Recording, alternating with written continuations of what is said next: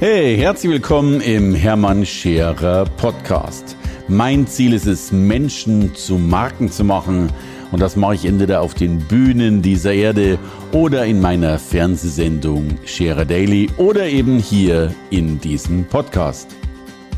Selten ist es der Fall, dass ich gar nicht weiß, wie ich meine Gäste vorstellen soll. Denn allein diese Vorstellung würde Ewigkeiten dauern. Sie ist Künstlerin und das in vielen, vielen Ländern und weltbekannt. Aber sie ist auch Stand-up-Comedian. Sie ist aber auch Museumsbetreiberin. Und sie ist online unheimlich gut unterwegs. Und ich bin mir sicher, ich habe ganz, ganz viel vergessen. Sie ist aber auch noch eine kluge und schöne Frau. Herzlich willkommen, Anna Gänger. Vielen Dank für diese wundervolle Anmoderation. Ah, Anna, du, ich, ich fand schon unser Vorgespräch schon so schön. Aber erzähl mal, magst du so eine ganz kurze Tour durch dein Leben geben, dass man den Ansatz bekommt, dich kennenzulernen?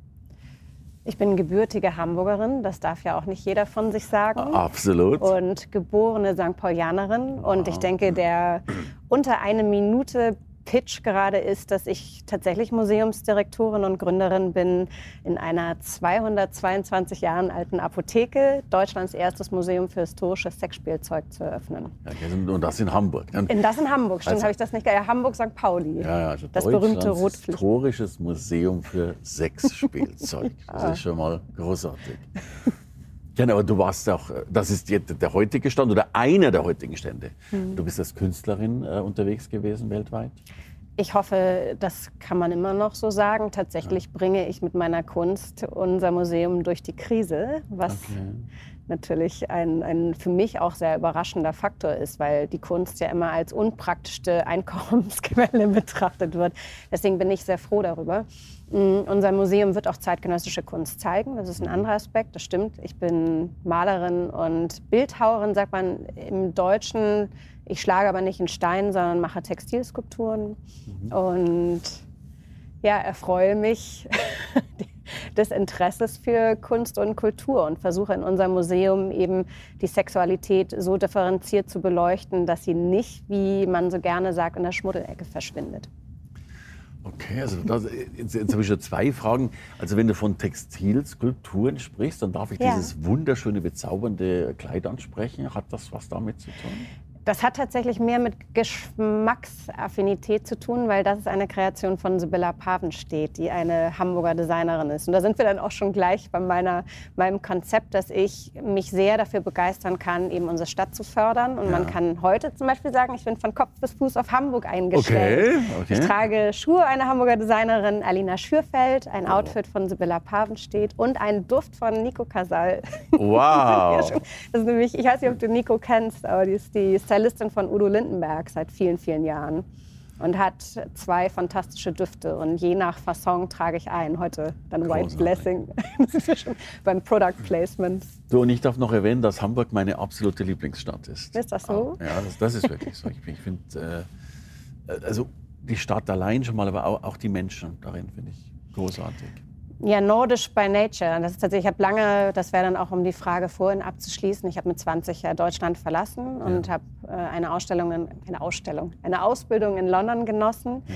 und muss sagen, die Brücke zwischen in meiner Welt, in vielen Ländern, in denen ich gelebt habe, ist London und Hamburg sind die Brücken.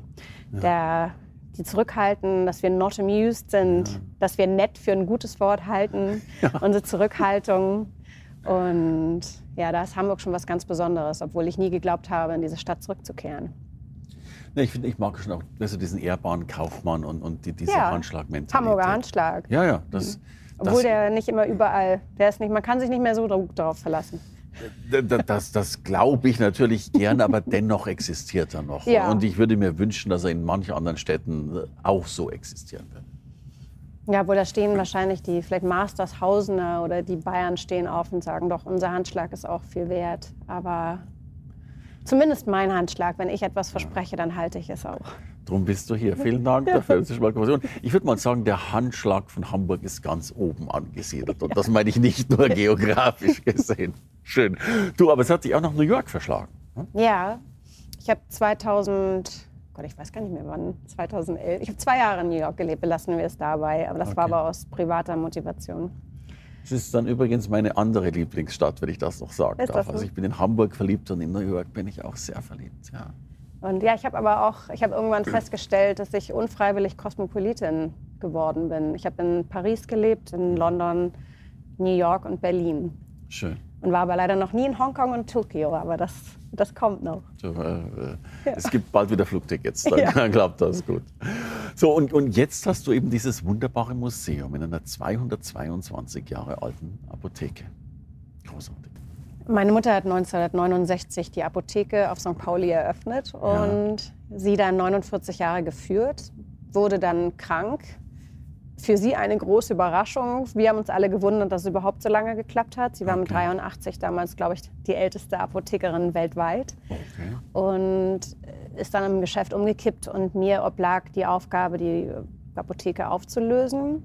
Hatte sie dann auch schon gewinnbringend verkauft. Ja. Und dann stand das Hamburger Denkmalschutzamt bei mir im Geschäft und hat gesagt, wir erkennen Ihren Besitz an, aber Sie dürfen nicht ausbauen, weil eben die neue Apotheke St. Pauli die älteste Hamburgs ist. Also nicht die älteste Apotheke, aber die älteste in St. Pauli und auch die älteste, die als solche durchgehend geführt wurde. Und ich hatte dann die Möglichkeit, mich entweder von dem Bauernhof meiner Mutter zu verabschieden und ihr zu erklären, dass wir die Apotheke zurücklassen wie eine alte Ikea-Küche. Oder zu erkennen, dass Hamburg aufgrund, also meine Mutter ist dann auch pflegebedürftig geworden, dass sowieso mir obliegt, mich um sie zu kümmern. Und dann dachte ich, might as well was auf St. Pauli aufbauen. Und ich als Künstlerin hatte dann zuerst die romantische Vorstellung mit Ateliergemeinschaft und Ausstellungsraum in der Apotheke, Ja. was nur für die schönen, ja, die schönen Künste was aufzubauen. Aber dann war irgendwann klar, dass wir einen Unique Selling Point brauchen. Und Rotlicht, Apotheke, Körperlichkeit und Kunst fügen sich gut zusammen zu Ja. einem Museum für Sexspielzeug. Äh, Und in St. Pauli natürlich erst Ja. recht. Ja. Und so bin ich wie die Jungfrau zum Kinde zur Apotheke gekommen. Kompliment, Kompliment. Aber das ist ja noch, also erstmal da bitte große Empfehlung, wenn die wieder geöffnet ist, da unbedingt reingehen. Das ist eh klar. Natürlich, Denn ich, ja, äh, ich, da, da ist ja nicht nur die Objekte, die man anschauen kann, sondern auch die Fantasie, die, glaube ich, mit den Objekten eine große Rolle spielt. Tatsächlich haben wir einen relativ großen, oder gar nicht relativ, einen extrem großen Bildungsanspruch. Ich habe auch im Radio schon gesagt, dass wir gleichziehen wollen mit den Hamburger Deichtorhallen und der Kunsthalle. Und dann haben mich Freunde gesagt, Anna, bist du darauf vorbereitet, so in so hohe Lüfte zu steigen? Und dann würde ich sagen, ja, ich habe sieben Jahre Kunst studiert. Ich könnte als Dozentin arbeiten und sehe den Bildungsauftrag, den wir haben, weil ich der Meinung bin, dass eben, also wir werden auch zeitgenössische Kunst zeigen und nicht unbedingt erotischer Natur, aber die Leute, die bei uns zeigen, müssen natürlich vorbereitet darauf sein, dass sie nicht on a white canvas sich präsentieren, sondern erstmal an, dem, an diesem Paradies vorbeischreiten müssen. Also wir haben auch zwei weiße Räume tatsächlich im hinteren Bereich der Apotheke, der Immobilie. Aber dass wir uns auf jeden Fall einordnen wollen in den kulturellen Kanon der Stadt. Wow. Haha. Doch, das behaupte ich. Aber man hat natürlich bei Sex auch der konservative Hamburger schnell an, an Spaß und Nacht und Schmuddeligkeit denkt. Und ich bin der Meinung, dass eben Intelligenz und Kultur und geistige Komplexität koexistieren kann und muss, neben der schönsten Sache der Welt. Ich glaube, wenn, wenn das jemand so schön darstellen kann wie du, ich bin jetzt schon ganz verzaubert. Voll großartig. Also ich war übrigens mal in, in New York im Museum of Sex. Da, Ja. da war ich mal drin. Ich tatsächlich vor vielen Jahren auch. Ich kann mich kaum daran erinnern.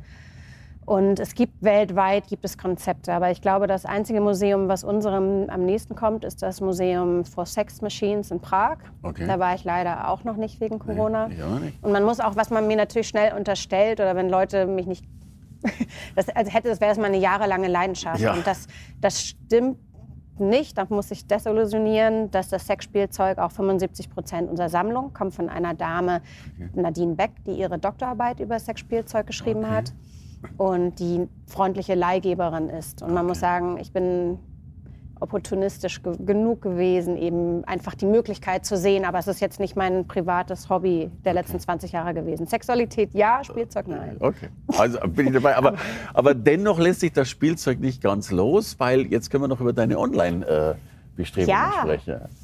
Ja, natürlich werde ich auch immer wieder gefragt, wie ich der Meinung sei, mit einem Museum in einer alten Apotheke überhaupt finanziell das alles möglich zu machen. Und ich bin seit November geschäftsführende Gesellschafterin einer GmbH ja. und einem Projekt, das sich Pli nennt. Und das mhm. ist auch ganz lustig, weil selbst unser Notar hat es für ein Fantasiewort gehalten. Und jetzt können wir Pli heißt Weltgewandtheit, ist Bildungsdeutsch. Und als Hamburger, die Hamburger kennen das vielleicht, Pleatsch. Das Wort kennen ja schon die einen und anderen. Wenn man ja. Pleatsch ist, dann weiß man, wo der Hase oder wie der Hase läuft. Okay. Und Pli, www.pliworld. Wir okay. haben als Domain nicht .com, sondern World und es wird eine kuratierte... Also Pli.world. Genau. Ja. Eine kuratierte Online-Boutique für Erotik- und Lifestyle-Artikel, die aber tatsächlich ich würde mal sagen, unser Sex-Spielzeugsanteil liegt bei 45 Prozent, weil unser Fokus liegt bei Menschen über 30, mhm. die ein bisschen vernachlässigt werden, weil also man kennt vielleicht Amorelie, Orion ja. und Eis, ja. die sich ich möchte da natürlich nichts voraussetzen, aber deren Markt sind 18- bis 30-Jährige. Okay. Und die älteren Generationen werden meiner Meinung nach ein bisschen vernachlässigt und darauf wollen wir uns konzentrieren. Mhm. Und wie gesagt, Spielzeug 45 Prozent, weil... Du kommst mit so einer Aura daher, dass, dass die Kerzen schon ausgehen genau. bei uns. Also das spricht schon mal für dich. Guck mal. Schack.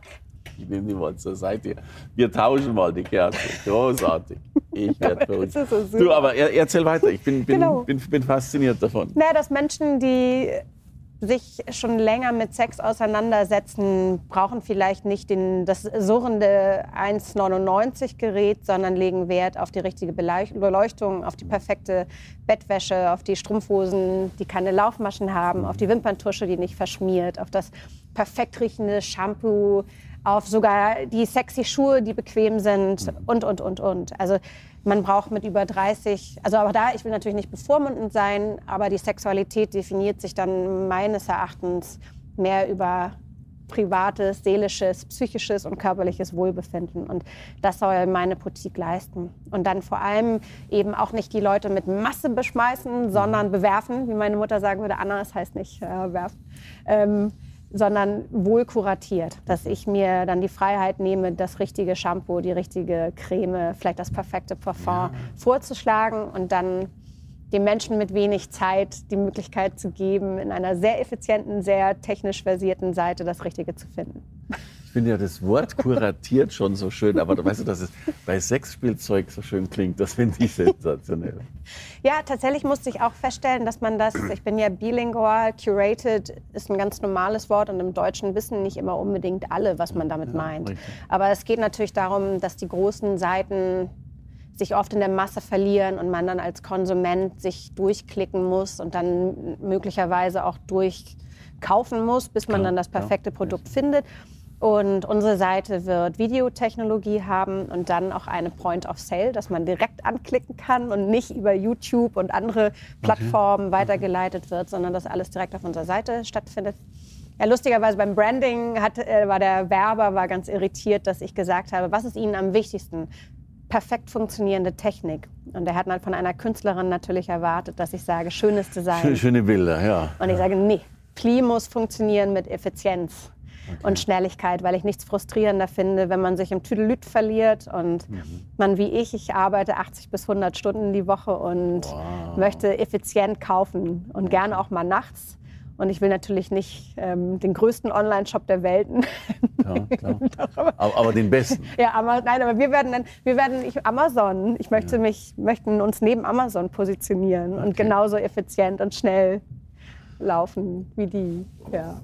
Das sind großartige Ziele. Die machen das relativ gut, ja. ich. Immer das Aber ich finde, man soll sich immer an dem Größten orientieren. Ja, Kleinteilig denken ist Zeitverschwendung. Das ist so auch schon als Kunststudentin, wenn ich gefragt wurde, welche Künstler, Künstlerinnen mich interessieren, da habe ich immer nach den Großen geguckt, nach Picasso, nach Louis Bourgeois, wow. Frida Kahlo und nicht da mich in kleinteiligen Mini-Ausstellungen verloren.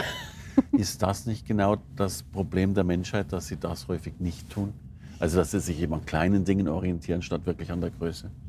Ich denke, kleinteilig denken oder ziseliert denken sollte durchaus erlaubt sein, aber Menschen halten sich selber viel zu kurz, wenn sie sich nur den kleinteiligen Vergleich erlauben. Ich finde, Größenwahn sollte nicht so als Schimpfwort behandelt werden.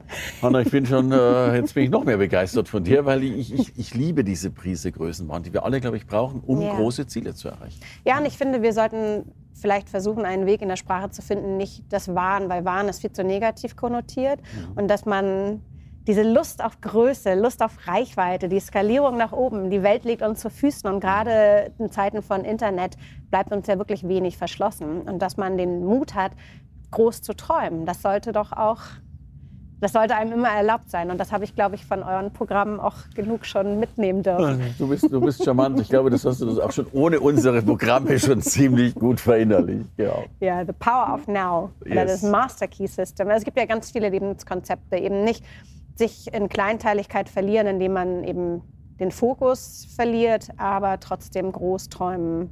Ja, nee, das eine, nee. Genau.